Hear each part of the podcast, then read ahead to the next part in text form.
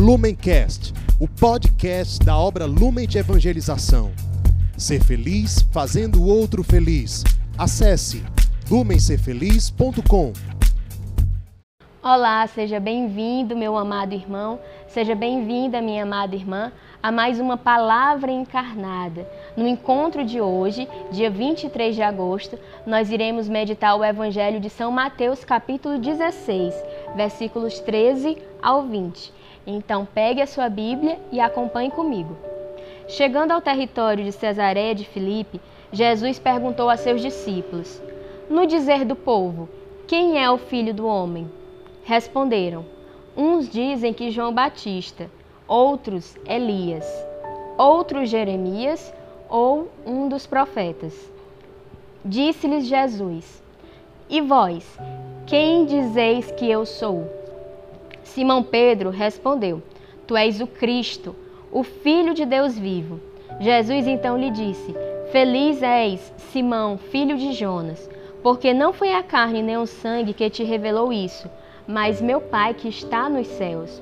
E eu te declaro: tu és Pedro, e sobre esta pedra edificarei a minha igreja.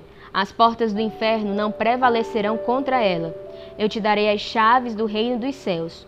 Tudo que ligares na terra será ligado nos céus, e tudo que desligares na terra será desligado nos céus. Depois, ordenou aos seus discípulos que não dissessem a ninguém que ele era o Cristo. Então, para nós melhor aprofundarmos o que o Senhor quer nos falar através dessa passagem, peçamos a presença do Santo Espírito através da intercessão da sua esposa. Vinde Espírito Santo, vinde por meio da poderosa intercessão do Imaculado Coração de Maria, vossa amadíssima esposa. Vinde Espírito Santo, vinde por meio da poderosa intercessão do Imaculado Coração de Maria, vossa amadíssima esposa. Vinde, Espírito Santo, vinde por meio da poderosa intercessão do Imaculado Coração de Maria, vossa amadíssima esposa. Muito bem. Aqui nós encontramos Jesus fazendo uma pergunta que é muito interessante. Ele pergunta aos seus discípulos: E vós? Quem de, é, não, primeiro, né? Primeiro ele pergunta aos discípulos no dizer do povo, o que, que as pessoas estão falando sobre ele. Jesus aqui, ele já tinha atingido uma certa fama, uma certa popularidade. Então ele pergunta aos discípulos quem o povo está dizendo que ele é. E os discípulos respondem: Bem, há pessoas que dizem que tu és João Batista, que como nós bem sabemos, João Batista é o primo de Jesus. Há uns que dizem que tu és o João Batista, outros que é Elias, outros Jeremias ou um dos profetas. Vamos parar por aqui, certo?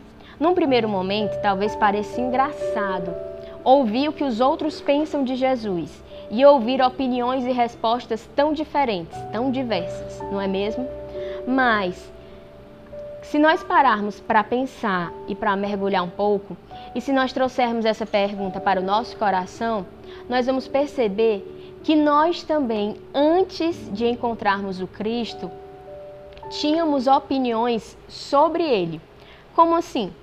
Um exemplo muito clássico. Quando nós temos uma má formação na nossa catequese, ou quando nós não temos um, uma relação de intimidade com Deus, nós costumamos ver Deus como quem? Como um Deus castigador.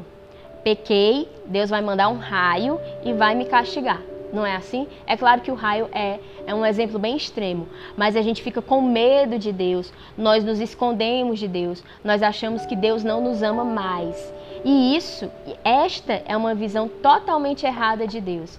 Deus ele não nos olha assim, ele não nos ama dessa forma, certo? E é normal nós termos esses conceitos errados de Deus porque nós ainda não experimentamos o seu amor em profundidade, porque nós ainda não nos relacionamos com Ele numa maior intimidade. Por isso eu te convido nesse momento a você parar e pensar no início da sua caminhada com Deus. Quais eram as visões que você tinha sobre Deus? Quais eram os pensamentos que você tinha sobre Deus? Para você, quem era Deus? Ele era um Deus castigador, como o meu exemplo?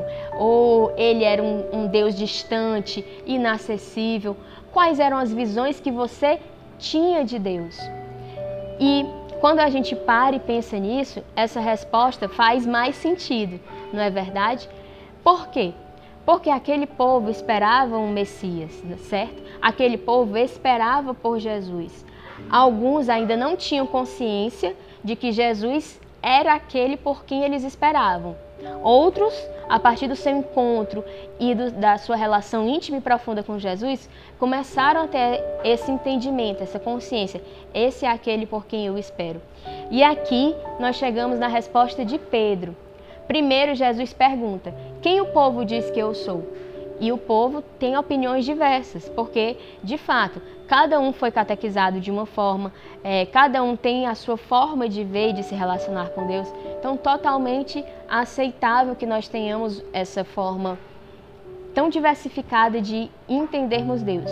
Mas essa forma, ela precisa ser purificada a partir da verdade, a partir do encontro. Nós estamos no mês de agosto, mês vocacional. Então nós precisamos nos deixar encontrar pelo Senhor, nos deixar que Ele nos conduza, nos guie e nos mostre. Muito bem, após Jesus ter perguntado quem o povo diz que eu sou, nós temos aqui outra pergunta. Dessa vez Jesus se dirige aos discípulos. E vocês? Tá certo. O povo diz que eu sou João Batista, que eu sou Elias, mas e vocês? Quem vocês pensam que eu sou? Quem vocês acreditam que eu sou? E percebam que a resposta de de Simão Pedro foi uma resposta ali na lata. Ele nem titubeia, ele nem vacila. Tu és o Cristo, o Filho de Deus vivo. Se, como eu falava antes, no início da nossa caminhada, no início do nosso conhecer a Deus, nós temos muitas imagens, muitas visões de Deus, do Deus castigador, do Deus distante, do Deus insensível, nanana. a partir do nosso processo de discipulado, um processo esse que os discípulos passaram, que Simão Pedro passou, nós temos o encontro com a verdade e quando nós temos o encontro com a verdade, nós podemos responder junto com Pedro: Quem és o quem é o Cristo? Tu és o filho de Deus vivo. Tu és o Senhor, tu és o Messias. Eu não preciso mais esperar. Tu és o Salvador, tu és aquele que deveria vir. Agora eu repito, nós só temos essa consciência, essa clareza a partir de um caminho de discipulado, a partir de um caminho de intimidade com o Senhor. E também, como Jesus fala aqui, Feliz és, Simão, filho de, Jonas, porque não foi a carne nem o sangue que te revelou isto, mas meu Pai que está nos céus. Nós pedimos a presença do Santo Espírito para que ele conduzisse, que ele abrisse o nosso coração por meio da intercessão da Virgem Maria para esta passagem. E foi o Santo Espírito que soprou no coração de Pedro, um coração que entrou no caminho do discipulado, quem era verdadeiramente Jesus. Não foi apenas Pedro, por ser Pedro, que foi capaz de professar isso, mas o auxílio do Espírito Santo veio até ele e permitiu que ele respondesse. E isso também é, é muito lógico, é muito natural. Por quê? Nós, por nós mesmos, temos as nossas visões a respeito de Deus, temos as nossas expectativas com relação a Deus e nós precisamos deixar que o Espírito Santo, a partir do nosso caminho de discipulado com nosso Senhor Jesus Cristo, purifique essas nossas visões, nos mostre onde está a verdade e nos conduza. Pedro, apesar do seu temperamento explosivo, que num primeiro momento pode parecer que não era um coração dócil, Pedro foi dócil a esse processo. Pedro soube ser discípulo. Pedro deixou que o Espírito Santo conduzisse até a ele ser capaz de responder quem era Jesus e responder na verdade.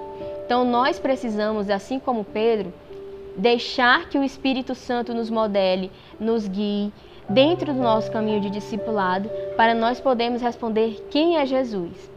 E então, após nós termos em nosso coração essa verdade clarificada de quem é Jesus, de que ele não é nenhuma ilusão que nós criamos, que ele não é nenhuma expectativa que nós projetamos sobre Deus, Jesus nos revela o que?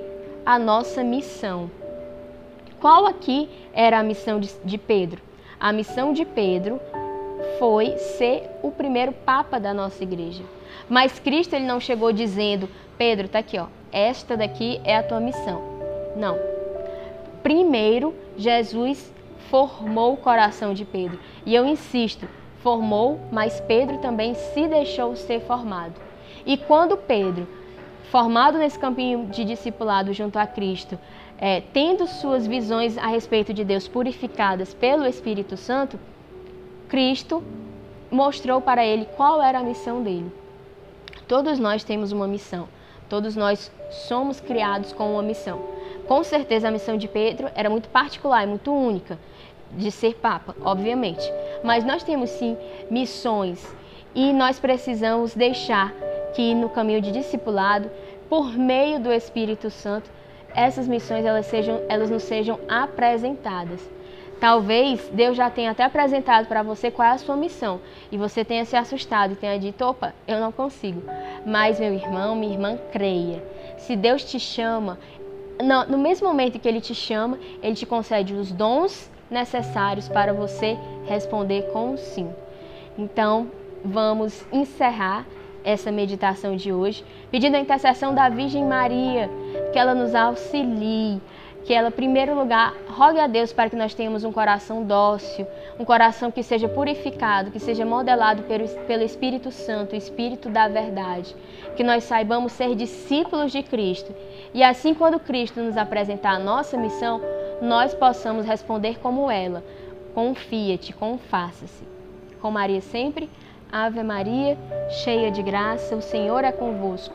Bendita sois vós entre as mulheres. Bendito é o fruto do vosso ventre, Jesus.